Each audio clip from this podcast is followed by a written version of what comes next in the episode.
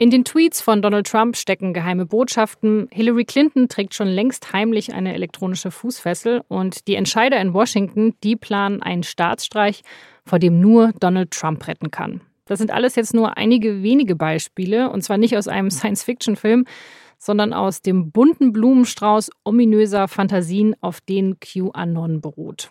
QAnon bezeichnet sich selber als Bewegung und hat seine Ursprünge im Internet. Und für die kruden Verschwörungstheorien gibt es natürlich keinerlei Belege, aber trotzdem verbreitet sie sich immer weiter und hat auch immer mehr Anhänger. Das Zeichen Q taucht immer häufiger auf Wahlkampfveranstaltungen von Trump auf. Und der weiß ehrlich gesagt auch nicht so wirklich, was es mit QAnon auf sich hat. Aber er hat sich zumindest bei einer Pressekonferenz im August sehr wohlwollend darüber geäußert. Well, I don't know much about the movement other than I understand they like me very much. Uh, which I appreciate. I've heard these are people that love our country and they're saving the world from a radical left philosophy that will destroy this country. And when this country is gone, Die Anhänger von QAnon lieben die USA und retten die Welt vor einer radikal linken Philosophie, so Donald Trump. Aha. Mit der Republikanerin Marjorie Taylor Greene könnte es bald sogar eine Anhängerin von QAnon in den US-Kongress schaffen. Greene hat zumindest einige der Verschwörungstheorien verbreitet. Aber es gibt auch hier in Deutschland immer mehr Anhänger von QAnon, vor allem seit Beginn der Corona-Pandemie. Bei Demonstrationen gegen die Corona-Maßnahmen im Sommer in Berlin, da hat man zwischen Reichsflaggen und Regenbogenfahnen auch QAnon-Anhänger gesehen. Insgesamt hört sich das ja alles erstmal sehr irre an, aber diese Bewegung stellt eine reale Gefahr dar. Im Mai 2019 hat das FBI die Verschwörungstheoretiker als Terrorgefahr eingestuft und der Attentäter von Hanau, der im Februar zehn Menschen ermordete, der hat im Netz auch Verschwörungstheorien verbreitet, die sehr viele Parallelen zu QAnon aufzeigen. Woher kommt also diese skurrile, komplett frei erfundene Verschwörungstheorie und wieso verbreitet sie sich gerade so schnell? Darüber habe ich mit Simon Hurz, unserem Digitalexperten bei der SZ, gesprochen. Und außerdem hören wir später noch von Pia Lamberti. Sie ist Psychologin und sie forscht darüber, wieso Menschen an Verschwörungstheorien glauben. Sie hören das Thema, den Recherche-Podcast der SZ. Ich bin Laura Terberl und los geht's nach einer kurzen Werbung. Es gibt viele Gründe, nicht zum Arzt zu gehen. Zu fleißig? Zu leidig. Zu motzig. Zu rotzig. Aber nur eine Alternative. Zu Krü. Videosprechstunden mit qualifizierten Ärzten, Krankschreibung und Rezepte auf Smartphone. Bezahlt von deiner Kasse. Krü. Jetzt App laden.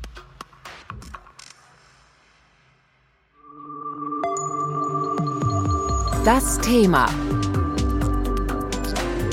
Der Podcast der Süddeutschen Zeitung.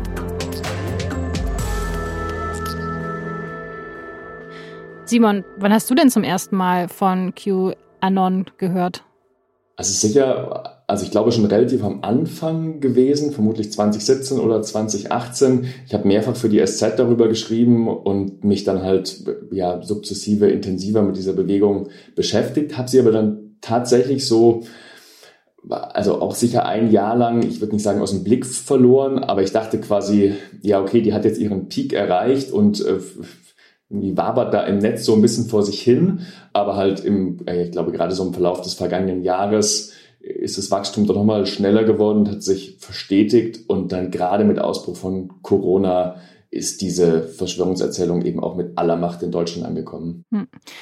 Du bist ja unser Digitalexperte bei der Süddeutschen Zeitung. Wir müssen, glaube ich, jetzt mal erstmal in der Internethistorie, in der Geschichte des Internets ein paar Jahre zurückgehen und mal an den Punkt gehen, als QAnon entstanden ist. Kannst du mir vielleicht davon erzählen? Also, wie hat das alles angefangen? QAnon knüpft an eine Verschwörungserzählung namens Pizzagate an, die 2016 relevant war. Damals ging es darum, dass angeblich Hillary Clinton in, ja, im Keller, im Basement einer Pizzeria in Washington einen pädophilen Ring betreibt. Und es führte dann so weit, dass eben auch 2016 ein bewaffneter Radikaler diese Pizzeria gestürmt hat und da um sich geschossen hat. Es wurde zwar niemand verletzt und er hat sich dann auch festnehmen lassen, aber das deutet schon so ein bisschen an, wie gefährlich solche Verschwörungserzählungen auch sind. Und 2017, also ein Jahr später, tauchten dann auf einem Imageboard namens 4chan bestimmte Merkmale dieser Verschwörungsideologie wieder auf. Da hat ein Nutzer, der sich selbst Q nennt, mit sogenannten Drops angefangen, also so Informationshäppchen gestreut. Q steht dabei für die sogenannte Q-Clearance, also eine sehr hohe Sicherheitsstufe im US-Energieministerium. Und was stand da drin? Welche Informationen hat er da verbreitet?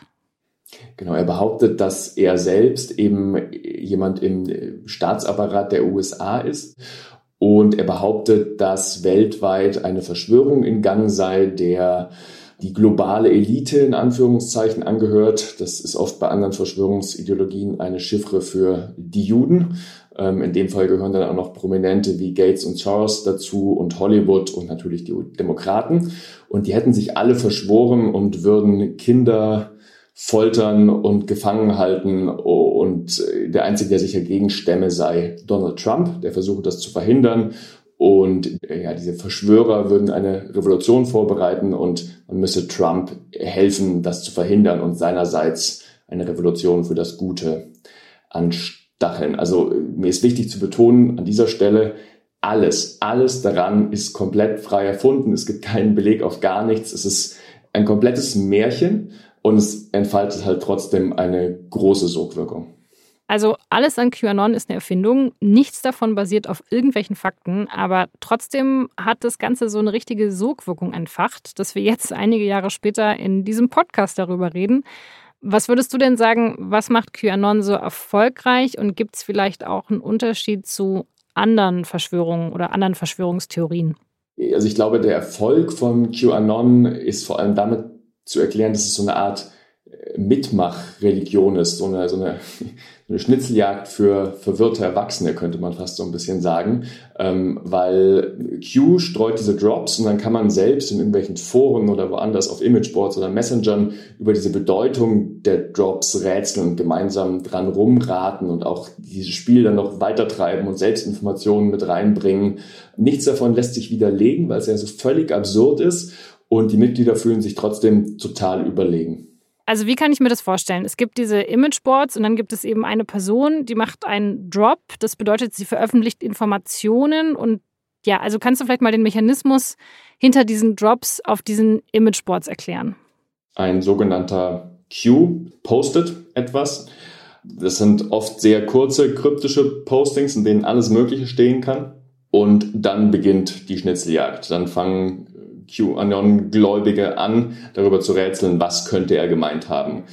Und es werden alle möglichen Anzeichen ausgewertet und gedeutet. Teilweise geht es um die Uhrzeit, zu der das dann irgendwas gepostet wird. Es werden Bezüge zu aktuellen Auftritten von Donald Trump gesucht. Es ist Hanebüchen von außen betrachtet und es ist aber auch irgendwie bis zum gewissen Grad faszinierend, was für eine fast schon Kreativität, also so verrückte Kreativität teilweise Menschen da an den Tag legen. Und das ist eben auch so das Gefährliche an dieser Ideologie und äh, die, diese Sogwirkung, weil man quasi aus einem teilweise komplett kryptischen, nichtssagenden Zwei-Satz-Posting sich am Ende in der so Gruppenarbeit, Gemeinschaft mit anderen Wahngläubigen ein unglaubliches Narrativ zusammenbasteln kann und am Ende fühlt man sich, als hätte man halt die Welt gerettet. Gibt es denn Zahlen dazu, wie viele Anhänger es überhaupt gibt? Also es ist ja vor allem was Digitales nicht so wirklich gut nachzuvollziehen. Es gibt keine offiziellen Zahlen zur Verbreitung. Also auch wenn man so das Bundesamt für Verfassungsschutz fragt, dann sagen die nur, ja, wir beobachten das, aber sie haben noch keine offiziellen Zahlen erhoben. Es ist, glaube ich, auch wirklich, es ist total schwer, das, das exakt zu quantifizieren. Es gibt so ein paar Anhaltspunkte. Es gibt irgendwie auf Telegram einen QAnon-Kanal, der hat 120.000 Abonnentinnen und Abonnenten, wobei man da natürlich jetzt auch wieder nicht weiß, sind da vielleicht 10.000 Journalistinnen und Journalisten dabei, die das nur abonniert haben, weil sie das mitlesen wollen? Wie viele sind da Trolle? Wie viele sind da wirklich von überzeugt? Also muss man so ein bisschen mit Vorsicht genießen. Und es ist jetzt nur ein Kanal, also viel passiert ja auch nochmal auf anderen Kanälen, den kleineren Gruppen und eben auf Facebook. Und da sieht man dann nochmal, wie groß das Ganze wirklich ist. Also Facebook hat ähm, kürzlich mehrfach QAnon-Gruppen und Seiten dicht gemacht an denen mehrere Millionen Accounts beteiligt waren. Also teilweise haben sie sich überschnitten. Es ist auch nicht so ganz eindeutig zuzuordnen, weil halt dann der gleiche Account in unterschiedlichen Gruppenmitglied war oder unterschiedliche Seiten abonniert hatte und die wurden dann doppelt gezählt. Aber es geht auf jeden Fall in die Hunderttausende, ich würde eher sagen Millionen Menschen, die irgendwie zumindest damit in Berührung kommen. Wer dann wie quasi hart daran glaubt, ähm, kann man, glaube ich, so aus der Ferne nicht sagen. Also es ist irgendwie auch so ein bisschen schwierig zu unterscheiden. Also wer glaubt das eigentlich wirklich und wer findet es einfach nur witzig? Natürlich, wie bei jeder Bewegung, bei jedem absurden Unsinn gibt es sicher auch Mitläufer oder Trolle, die, die sich da einfach so aus Spaß an der Freude dran beteiligen. Man kann sich da ja auch wirklich wahnsinnig gut drüber lustig machen. Das ist ja völlig absurd. Das ist ja Hanebüchen. Und ich glaube trotzdem, man sollte sich nicht darüber lustig machen. Also dafür ist es viel zu gefährlich, denn, also wenn ich mir die USA anschaue, was da auch quasi im analogen Leben mittlerweile das für Konsequenzen hat, ähm, dann ist es deutlich mehr als eine Trollaktion. Also mhm. es gab äh, einige Festnahmen mittlerweile von teilweise schwer bewaffneten Menschen, die Attentate ähm, verüben wollten, die sich auf Q berufen äh, und jetzt in Deutschland eben auch mit den Anti-Corona-Maßnahmen, Demos. Ähm, da gibt es ja auch enge Schnittmengen zur QAnon-Bewegung.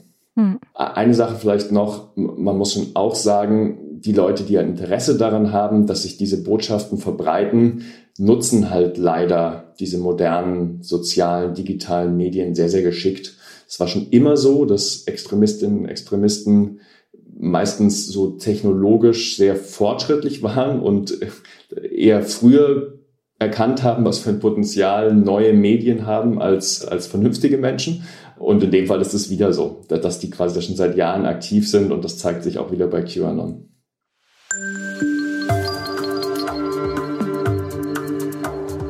Die Anhänger von QAnon sind Trump-Unterstützer, sie sind offen rechtsextrem und antisemitisch. In Deutschland gibt es darüber hinaus auch große Überschneidungen mit der Reichsbürgerszene. Anfangs hat sich QAnon, wie Simons ja schon beschrieben hat, auf sogenannten Imageboards verbreitet. Das sind anonyme Online-Foren. Und wie diese Imageboards genau funktionieren und wie gefährlich sie sind, darüber habe ich übrigens schon mal mit Simon gesprochen, im Frühjahr für eine andere Das Thema-Folge. Die Folge habe ich Ihnen in den Shownotes verlinkt. Aber der große Unterschied ist jetzt, dass man QAnon schon längst auch überall sonst im Netz findet, nicht nur eben auf diesen Imageboards. Die kruden Theorien ziehen viel weitere Kreise im Netz, auch weil es bekannte Social-Media-Accounts gibt, die diese Botschaften der Anhänger weiterverbreiten, wie zum Beispiel Donald Trump. Auf YouTube haben QAnon-Videos oft eine sehr hohe Reichweite und viel passiert mittlerweile auch auf Facebook in geschlossenen Gruppen. Und dann gibt es noch einen anderen sehr wichtigen Kanal für QAnon und das sind verschlüsselte Messenger, wie zum Beispiel Telegram. Und dort vernetzen sich die Anhänger in Chatgruppen und schaukeln sich gegenseitig hoch. Diese Messenger-Dienste und die sozialen Medien, die verbreiten also die kruden Theorien von QAnon. Und das wird dann auch für die Plattform zum Problem. Die haben natürlich kein Interesse daran, dass sich Verschwörungserzählungen auf ihren Plattformen verbreiten. Im Gegenteil, also sowohl Facebook als auch YouTube arbeiten da schon dagegen. Gerade im Laufe der vergangenen Monate haben auch Facebook und Twitter teilweise nochmal deutlich härtere und drastischere Maßnahmen ergriffen. Das Problem ist halt eher, dass wir uns da einem Bereich bewegen, wo die Unterscheidung oft ziemlich schwierig ist. Also es ist ja erstmal nicht verboten, was Falsches zu behaupten. Ich darf ja lügen und ich darf auch auf YouTube lügen. Das finde ich auch okay und ich finde es schwierig, wenn diese Plattformen entscheiden müssten, was ist Wahrheit, was ist falsch und alles, was sie selbst für falsch halten, dann, dann löschen. Mhm. Ähm, dementsprechend sehe ich da so ein gewisses Dilemma, dass sie jetzt auch nicht alles wegsperren können. Mittlerweile haben sie aber ihre, ihre Community Standards, also ihre Richtlinien, nach denen sie löschen, auch so weit überarbeitet, dass sie für bestimmte äh, ja, Verschwörungsideologien äh, gesagt haben, das ist per se gefährlich. Also zum Beispiel, wer die Gefahr von Covid-19 leugnet, ähm, das löschen sie mittlerweile relativ konsequent. Das finde ich auch richtig. Nur bei QAnon ist es eben oft nicht so eindeutig, weil ganz viel mit Andeutungen und Chiffren und subtilen so Unterstellungen gearbeitet wird. Und dann ist es tatsächlich eine diffizile Entscheidung, lösche ich jetzt oder nicht. Was YouTube selbst viel macht, was sie, was sie eben sagen, was auch sehr erfolgreich ist, ist, dass sie bestimmte Videos, die sie für problematisch halten, nicht sperren, aber zumindest die Reichweite einschränken, sodass dann der Algorithmus diese Videos nicht mehr so stark empfiehlt und weniger Leute dieses Video zu Gesicht bekommen. Sie behaupten dann immer so, die Reichweite geht um 70 bis 80 Prozent zurück, lässt sich von außen schlecht überprüfen, weil die Daten nicht öffentlich sind. Und ein weiteres Problem daran ist, viele Menschen sehen das auch gar nicht unbedingt direkt auf YouTube, beziehungsweise bekommen das vom YouTube-Algorithmus vorgeschlagen, sondern irgendjemand lädt das auf YouTube hoch und dann wird aber der Link zu diesem Video zum Beispiel auf Telegram oder auch auf Facebook verbreitet und dann ist es ja völlig egal, wie der YouTube-Algorithmus mhm. arbeitet, solange dieses Video online ist und Leute nur den Link verbreiten und sich quasi direkt im sogenannten ja, Dark Social darauf hinweisen, sehen es dann trotzdem Hunderttausende oder Millionen Menschen. Weil man die Leute dann auch nicht mehr erreicht. Ne, überhaupt nicht. Also man, so das ist ja Merkmal jeder Verschwörungserzählung, dass es, man kann es fast nicht widerlegen, weil es eben so absurd ist und allein die Tatsache, dass die Beweise so absurd sind, deutet dann für die Anhänger der Erzählung darauf hin, dass ja alle anderen ständig daran arbeiten, diese Beweise zu vertuschen. Also es wird quasi jedes Argument äh, so wieder verdreht und hm. egal mit welchen Argumenten man kommt, immer gegen einen verwendet. Und dann kommt noch dazu, was, was ich persönlich sehr, ja, sehr traurig und tatsächlich belastend finde, ist, wenn man mit Angehörigen von den Menschen spricht, die dieser, dieser Ideologie verfallen und diesem Wahn verfallen, kann man glaube ich sagen, weil das ist wirklich, das fühlt sich an wie der, wie der Verlust eines Menschen. Also es gibt erschütternde Erzählungen, es gab zum Teil auf, es gibt auf Reddit so einen Thread, wo sich Angehörige zu Wort melden und ihre, ihre Geschichten erzählen und es ist ganz, ganz bedrückend, wenn dann zum Teil Eltern oder Kinder oder Lebenspartnerinnen und Lebenspartner plötzlich dieser QAnon-Bewegung verfallen, äh, sich lossagen von der Familie, völlig abdriften, äh, nur noch Stunden vor dem Rechner verbringen, äh, auf, auf Jagd nach vermeintlichen Pädophilen gehen, alle anderen beschimpfen. Das ist so, so quasi, ich stelle mir das wirklich eben genauso schlimm vor, wie einen liebgewonnenen Menschen zu verlieren.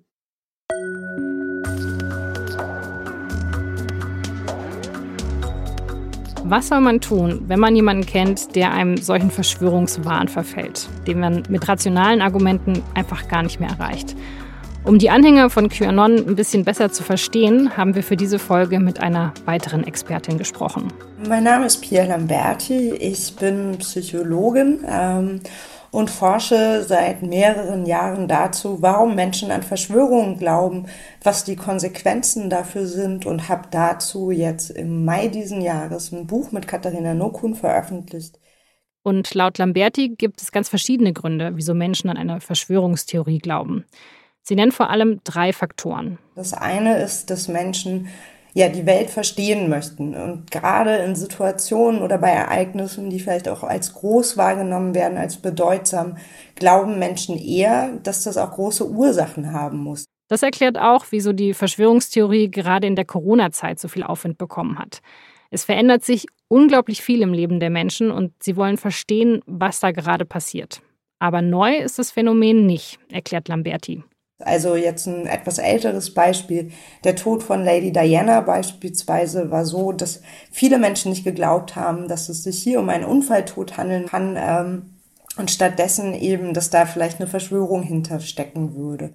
Dann gibt es einen weiteren Faktor. Und das nächste ist, dass gerade ja, Menschen haben auch ein Bedürfnis danach, auf, auf Situationen zu reagieren, in denen sie einen Kontrollverlust erleben. Kontrolle ist wirklich ein ganz grundlegender Mechanismus in der Psychologie. Und wenn eben Menschen das Gefühl haben, sie haben gerade keine Kontrolle, sie können nicht beeinflussen, was als nächstes passiert, versuchen sie dafür zu kompensieren psychologisch. Und so ein Kontrollverlust, der kann ganz verschiedene Gründe haben. Das können dann ja private Erlebnisse sein, beispielsweise der Verlust von Arbeitsstellen, ähm, Krankheiten, Trennungen, solche Dinge, aber eben auch globale Ereignisse wie eine Pandemie zum Beispiel oder eben auch ähm, ja terroristische Anschläge, ökonomische Krisen, solche Dinge. Und dann gibt es noch einen dritten Grund, wieso Menschen Verschwörungstheorien glauben. Daneben ist es so, dass der Glaube an Verschwörung auch was mit der eigenen Psyche oder mit der eigenen Selbstwahrnehmung zu tun hat. Man kann sich darüber nämlich aufwerten oder die eigene Gruppe aufwerten. Die anderen sind also die Dummen, die dem sogenannten Mainstream glauben und man selber ist aber viel, viel schlauer.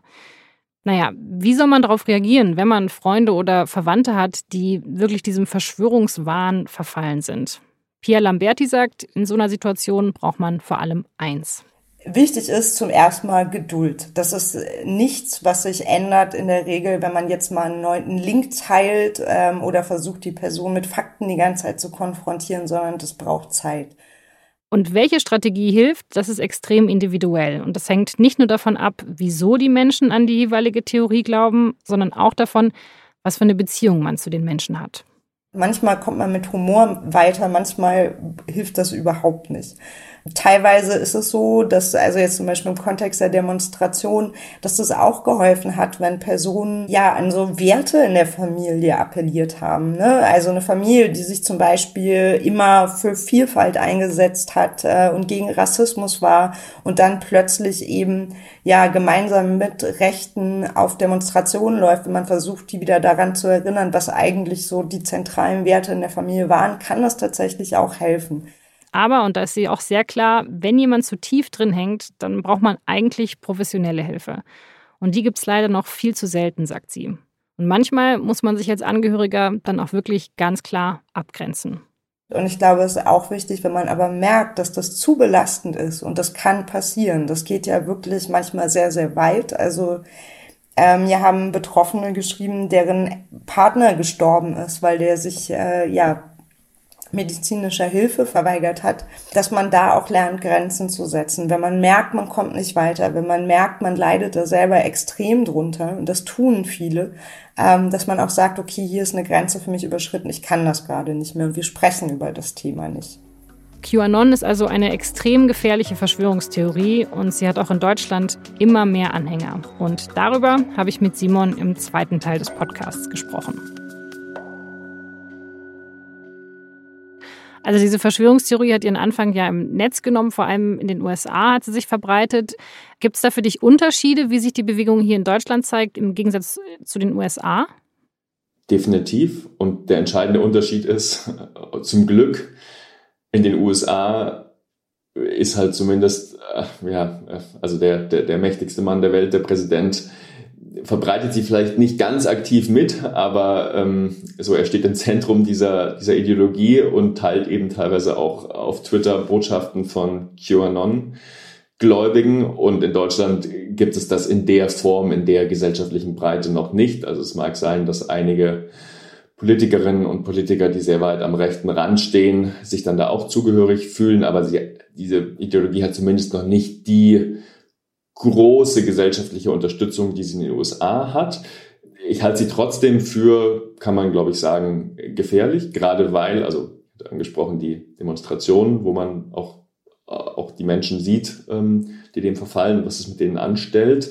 Ähm, aber es gibt in Deutschland halt eben auch einige durchaus reichweitenstarke Prominente, die das lautstark unterstützen und dann mitunter in bestimmten Telegram-Kanälen auch zum bewaffneten Widerstand aufrufen. Und hm. das macht mir schon Sorgen. Und vielleicht noch eine Sache, die die Gefahr deutlich macht. Es gab ja den, den Anschlag in Hanau, diesen ja eben rassistischen, rechtsradikal motivierten Terroranschlag.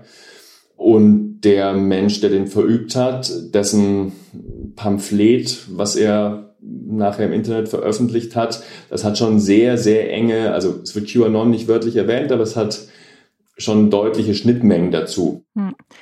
Du hast jetzt diese Telegram-Gruppen erwähnt äh, und jetzt hast du jetzt bewusst den Namen der Prominenten nicht erwähnt äh, oder oder Genau, ich würde jetzt die, die, Namen ungern bei jeder Gelegenheit wieder mit verbreiten. Ich glaube, die meisten Menschen wissen es mittlerweile eh und wer sucht, der findet. Aber es ist so, jede Untersuchung, jede wissenschaftliche Studie zu diesem Thema zeigt, welche große Bedeutung reichweitenstarke Accounts für die Verbreitung von allen möglichen Unsinn haben. Das fängt bei Verschwörungsideologien über 5G an, wonach angeblich dieser neue Mobilfunkstandard zur Ausbreitung der Corona-Pandemie beiträgt. Da gab es eben eine solche Untersuchung, die gezeigt hat, dass zwar nur ein kleiner Teil der Inhalte von so Prominenten und Politikerinnen und Politikern geteilt wird, aber ein Großteil der Interaktionen auf diese wenigen Accounts mhm. fällt. Deshalb würde ich eben ungern die Aufmerksamkeit noch zusätzlich darauf lenken, auch wenn ich, also wenn es natürlich dann auch irgendwie online klickt und ja, vielleicht ist es irgendwie auch sinnvoll, versuchen zu verstehen, warum die das machen, was sie antreibt, aber ich würde ihnen eigentlich ungern so die Form der Bühne geben, wo ich dann sage, XY ist völlig abgedriftet, wir haben zehn Stunden mit ihm gesprochen, sind durch den Wald spaziert. Hm. Ja, und dann, je mehr Leute sehen, umso höher sind, ist dann auch die Anzahl der Leute, die es dann halt auch glauben. Also ich gehe mal davon aus, viele Leute, die dann vielleicht über so ein Video stolpern, sagen dann sofort, naja, das ist ja Schwachsinn, aber es gibt dann halt doch Leute, die ja, die daran glauben. Das ist ja irgendwie auch eine schwierige Situation für uns. Wir reden jetzt auch über diese Verschwörungstheorien. Wir sagen natürlich immer dazu, dass es keine Belege dafür gibt, dass das alles erfunden ist. Schenkt man denen nicht vielleicht doch zu viel Aufmerksamkeit? Wie siehst du das?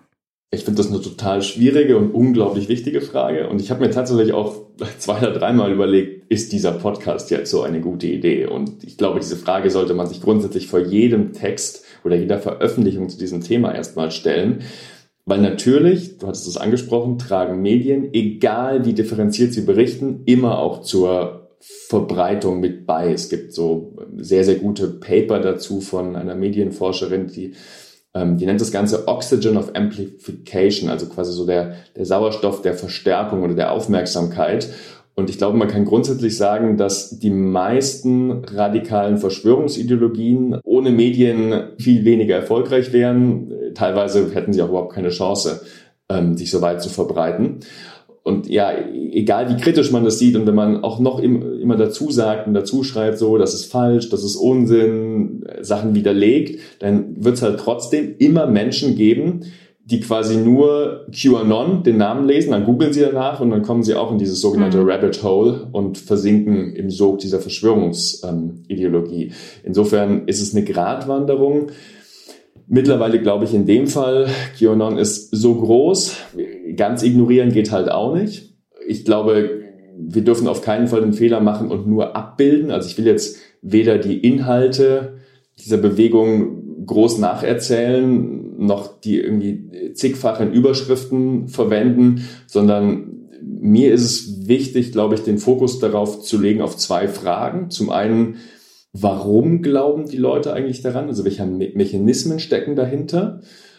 Und welchen Schaden richtet diese Bewegung an? Weil ich glaube, das wirkt im Zweifel abschreckender, als quasi nur wiederzugeben und zu sagen, uh, wahnsinnig gefährliche Verschwörungserzählung, äh, alles ganz, ganz schlimm. Ich glaube, manche Leute sind davon geradezu fasziniert. Man hat ja Angst, dass egal wie man über diese Verschwörungen spricht, sich dann die falschen Dinge in den Köpfen der Menschen festsetzen. Also weil man ja immer doch Aufmerksamkeit verbreitet. Hast du dafür eine Lösung? Genau, die Befürchtung habe ich auch, dass man mhm. quasi auf der einen Seite so ein bisschen Preaching to the Choir macht. Also quasi ich, wenn ich sage, QAnon ist grober Unfug, dann ähm, kommt diese Botschaft zwar vielleicht bei 95 Prozent meiner Leserinnen und Leser an, die sind aber sowieso nicht anfällig dafür. Und bei 5 Prozent kommt halt an, ah, QAnon, interessant, was ist das? Google das mal, ich suche das mal auf YouTube und ähm, ja gut, dann ist halt der Schaden angerichtet. Also irgendwas bleibt halt immer hängen und quasi je größer seine eigene Reichweite ist und jetzt eine Seite wie die SZ hat eine ziemlich große Reichweite, desto genauer sollte man sich überlegen, welche Verantwortung habe ich eigentlich. Ähm, und ich glaube, dass auch Sprache tatsächlich einen Einfluss hat. Also es gibt seit einigen Monaten die Diskussion, nennt man es jetzt Verschwörungstheorie oder gibt es dem nicht zu viel Macht, weil es ist ja eigentlich keine Theorie und es ist auch wirklich nicht wissenschaftlich. Deshalb hat sich jetzt so, haben sich jetzt Wörter wie Verschwörungsideologie oder Verschwörungserzählung durchgesetzt. Ich, ich finde es richtig, darüber zu reden. Ich glaube aber nicht, dass man quasi das Problem behebt, indem ich jetzt Ideologie statt Theorie sage. Das, ähm, ich will das nicht klein machen, aber das ist sicher noch nicht die Lösung. Ähm, in den USA sind die Diskussionen noch ein bisschen weitergegangen. Es gibt Medien wie New York Times oder Wired oder BuzzFeed, die von äh, Collective Delusion oder Collaborative Fiction, teilweise auch von Information Terrorism sprechen, also die quasi noch eine Stufe weitergehen. Ähm, ich finde das Bild der Wahnvorstellung eigentlich ganz gut, weil ich glaube, teilweise ist es wirklich auch pathologisch, was dort passiert. Und man könnte es auch so eine Art erste Religion des Netzes nennen. Also ich glaube, es ist schon wichtig, das irgendwie, das richtig einzuordnen und immer zu sagen, so, das ist Unsinn und die Leute, die dem anhängen, sind dem irgendwie verfallen. Mhm. Ähm, aber ansonsten sehe ich eben, also wir Medien können das jetzt auch nicht wieder wegschreiben. Wir müssen bloß dazu aufpassen, dass wir halt nicht äh, zur Verbreitung beitragen. Und dann gibt's halt noch andere gesellschaftliche Akteure, die, glaube ich, was dagegen tun können. Und das sind auf der einen Seite quasi so jeder Einzelne, der in Kontakt mit QAnon Anhängerinnen und Anhängern kommt, vielleicht in seinem privaten Umfeld. Ich glaube, dass das eine der erfolgsversprechendsten Möglichkeiten ist, weil am ehesten das über direkten persönlichen Kontakt möglich ist, Leute wieder zurückzuholen, wenn ich das mal so nennen kann. Und natürlich eine große Verantwortung liegt noch bei den Plattformen wie Facebook, wie YouTube, ähm, auch Telegram. Hm. Okay, also da passiert ja auch schon einiges und dann müssen wir einfach selber vielleicht anfangen, mehr darüber zu reden und die Leute nicht abzustempeln und vor allem, was du ja auch gesagt hast, dann im, nicht von oben herab damit umzugehen, so nach dem Motto, ihr seid ja bescheuert, weil ihr das glaubt, weil dann ist die Diskussionstür halt zu. Ich glaube, in dem Fall macht das tatsächlich alles nur noch schlimmer. Also man darf Leuten schon auch deutlich sagen, das ist Unsinn und das ist falsch. Also man sollte jetzt nicht mit Samthandschuhen anfassen und irgendwie betont freundlich zu denen sein. Aber ich glaube quasi so diese, diese Spott- und Hohnhaltung, die ist tatsächlich, die ist gefährlich, weil man ja eben nochmal so die Tür mit Anlauf verrammelt und so einmal von oben auf die herabschaut. Und dann fühlen sie sich, glaube ich, erst recht besteckt, weil sie ja so in dieser Überzeugung leben, wir sind die quasi die wissende, erleuchtete Minderheit. Wir haben Teil an einer Wahrheit, an einer vermeintlichen Wahrheit, die niemand anderes kennt. Und quasi, wenn dann so dieser angebliche, ahnungslose Mainstream sagt, ihr seid ja dumm, dann bestärkt es, glaube ich, die Leute nur darin, ah ja, die haben es nur nicht erkannt. Hm. Wie ist das, wenn du zu diesem Thema schreibst und auch recherchierst? Ähm, da kriegt man doch irgendwann die Krise, oder? Also hast du nicht manchmal das Gefühl so, okay, jetzt kann ich wirklich keinen einzigen von diesen Posts mehr lesen. Es ist einfach so blöd und ja, wie du, du kannst es nicht wegschreiben, es geht nicht weg. Wie gehst du damit um? Das ist tatsächlich anstrengend und teilweise auch persönlich belastend, wenn man sich mit dem Thema beschäftigt. Ich, es gibt irgendwie so zwei Effekte. An manchen Tagen löst es eher so ein Abstumpfungseffekt aus. Also ich, ich lese dann irgendwie viel, irgendwie klickt mich da auf Telegram durch, habe irgendwo irgendwelche Fake-Accounts und lese mit und verliere aber so ein bisschen das Gefühl dafür, dass das ja wirklich alles so quasi so echte Menschen sind, die da auch voll dran glauben oder also vielleicht sind auch ein paar Trolle dabei, aber halt äh, zumindest ein signifikanter Teil dieser Menschen glaubt daran und es ist alles so, es ist halt wie wie so ein schlechter Roman oder, oder ja, richtig schlechter Film, glaube ich. Und das muss ich mir ab und zu irgendwie wieder klar machen, äh, wie absurd das Ganze eigentlich ist. Also wir leben ja ohnehin in sehr absurden Zeiten. Also wenn man mir irgendwie 2015 erzählt hätte, was 2020 so alles passiert, hätte ich halt auch gedacht, hä? Aber QAnon ist halt selbst in diesen Zeiten nochmal eine Stufe oder eher so drei Stufen drüber.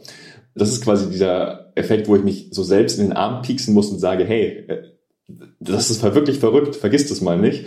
Und an anderen Tagen macht es mich einfach schon auch völlig fertig. Weil gerade wenn ich mir anschaue, so was das bei den Angehörigen auslöst oder so, boah, das ist, ähm, ja, das ist schon traurig. Und die Leute driften einfach so dermaßen ab und, und da ist auch so viel in dieser Verschwörungserzählung, da ist so viel Menschenhass und es verbindet sich mit sehr viel antisemitischen Narrativen und Klischees, die an andere Verschwörungsideologien andocken.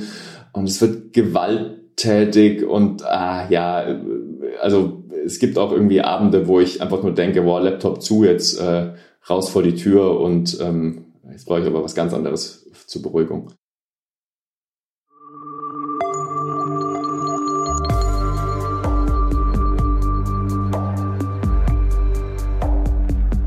Das war das Thema mit dem SZ-Digitalredakteur Simon Hurz und mit der Psychologin Pia Lamberti. Sie hat zu dem Thema Verschwörungstheorien auch ein Buch geschrieben. Es heißt Fake Facts, eine Leseempfehlung von uns.